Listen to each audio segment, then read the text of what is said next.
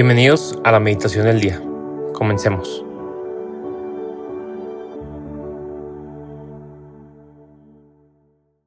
En el nombre del Padre, del Hijo y del Espíritu Santo.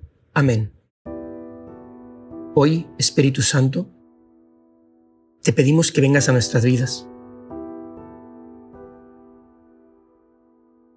que toques nuestros corazones y enciendas en ellos el fuego de tu amor para que nosotros ardamos de amor a ti. Te pedimos también que toques nuestra mente y nuestro entendimiento, para que podamos escuchar con claridad todo lo que hoy quieres decirnos y podamos hacerlo vida. Te pedimos también que aumentes en nosotros las virtudes, toda virtud, para que nuestro corazón se parezca más al de Cristo día a día.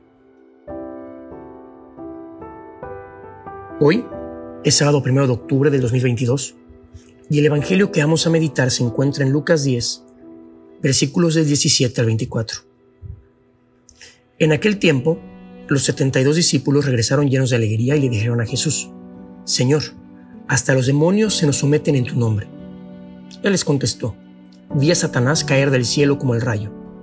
A ustedes les he dado poder para aplastar serpientes y escorpiones y para vencer toda la fuerza del enemigo y nada les podrá hacer daño. Pero no se alegren de que los demonios se les sometan, alégrense más bien de que sus nombres están escritos en el cielo. En aquella misma hora, Jesús se llenó de júbilo en el Espíritu Santo y exclamó, Te doy gracias, Padre, Señor del cielo y de la tierra, porque has escondido estas cosas a los sabios y a los entendidos, y las has revelado a la gente sencilla. Gracias, Padre, porque así te ha parecido bien. Todo me lo ha entregado mi Padre y nadie conoce quién es el Hijo, sino el Padre, ni quién es el Padre, sino el Hijo, y aquel a quien el Hijo se lo quiera revelar. Volviéndose a sus discípulos les dijo aparte, Dichosos los ojos que ven lo que ustedes ven, porque yo les digo que muchos profetas y reyes quisieron ver lo que ustedes ven y no lo vieron, y oír lo que ustedes oyen y no lo oyeron. Palabra del Señor. Gloria a ti, Señor Jesús. Vemos cómo los discípulos regresaron llenos de alegría. ¿Pero por qué? Y justamente es lo que el Evangelio nos quiere decir hoy. Esa es la alegría de vivir en Cristo, de vivir para Cristo, de vivir con Cristo. Cuando nosotros actuamos en nombre de Jesús y nos ponemos en sus manos, se notan siempre los resultados. Y estos nos sorprenden y alegran Incluso a veces no los entendemos. No entendemos cómo podemos llegar a cierto lugar, no, entendemos cómo podemos lograr ciertas cosas, pero nos alegramos en Dios. Incluso cuando tenemos dificultades, este vivir en Cristo nos ayuda a vivir con esa alegría que nos permite superar esas dificultades o vivirlas siempre de cara a Dios. No es que las dificultades vayan a desaparecer por obra de magia, al contrario, esas dificultades nos fortalecen y nos fortalecen más si vamos agarrados de la mano de Dios, así como lo hicieron los discípulos. Y hoy el Evangelio justo nos invita a confiar en Dios, en su poder. Cristo les da poder a los discípulos y nos da poder a nosotros.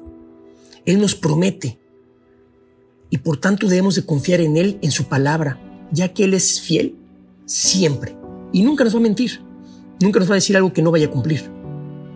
Y justamente esto viene a recaer en la certeza más grande que tenemos, que es que somos hijos amadísimos de Dios en una relación personal. Cristo me ama a mí.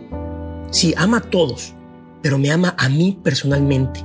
Y yo soy hijo amado de Dios en lo particular, en lo personal, en esa relación personalísima que tengo con Dios.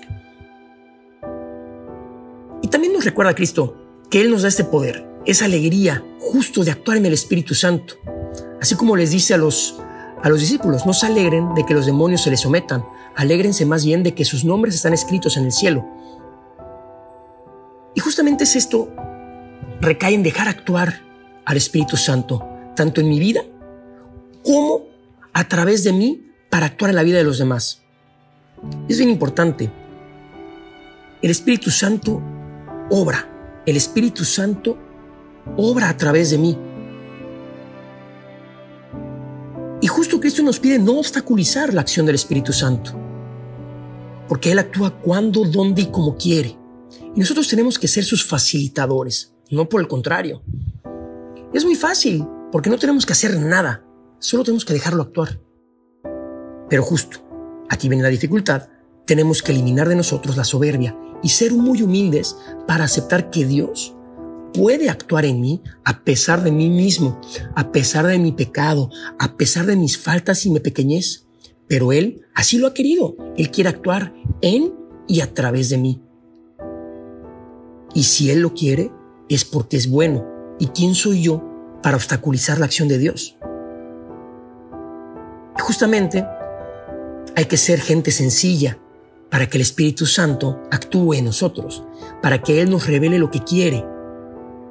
Pero ojo, si es bien importante eliminar esta soberbia y eliminar esa soberbia también va por eliminar los formulismos. No seamos tan rígidos. Dios es muy sencillo en su actuar. Nosotros complicamos todo lo que Él quiere hacer en nuestras vidas. Nosotros queremos ponerle a todo un procedimiento, a todo un orden.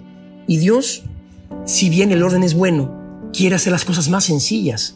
Él no vino a abolir la ley, vino a darle plenitud.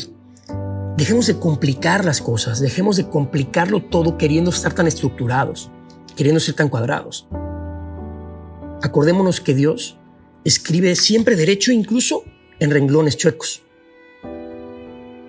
¿Y cómo nos vamos a llenar de Dios, de su Santo Espíritu?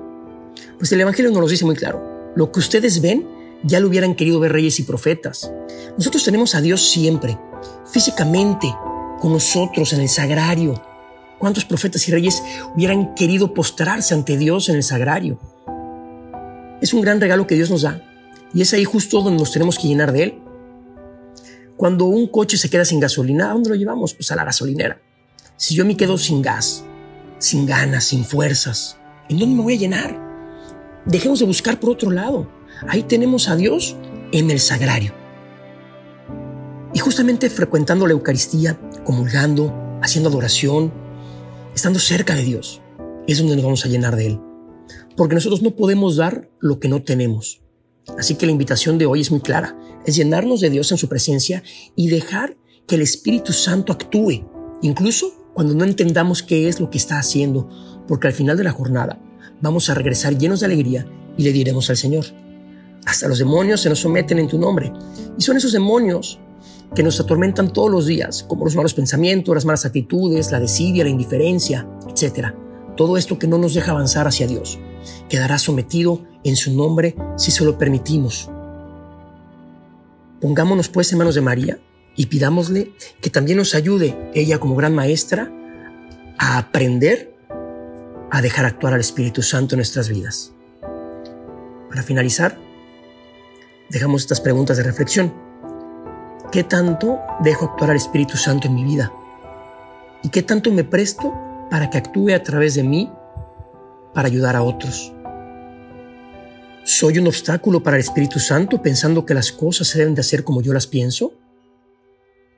¿Estoy dispuesto a cambiar mis formas de actuar y de pensar para que sean las formas del Espíritu Santo las que actúen en mí y a mi alrededor?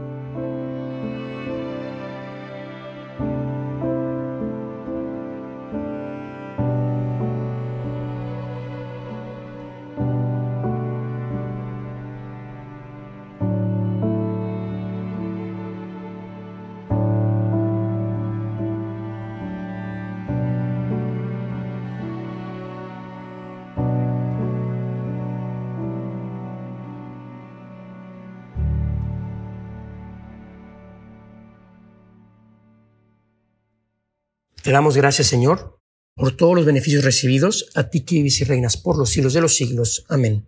Cristo, Rey nuestro, venga a tu reino. María, Reina de los Apóstoles, enséñanos a orar. En el nombre del Padre, del Hijo y del Espíritu Santo. Amén.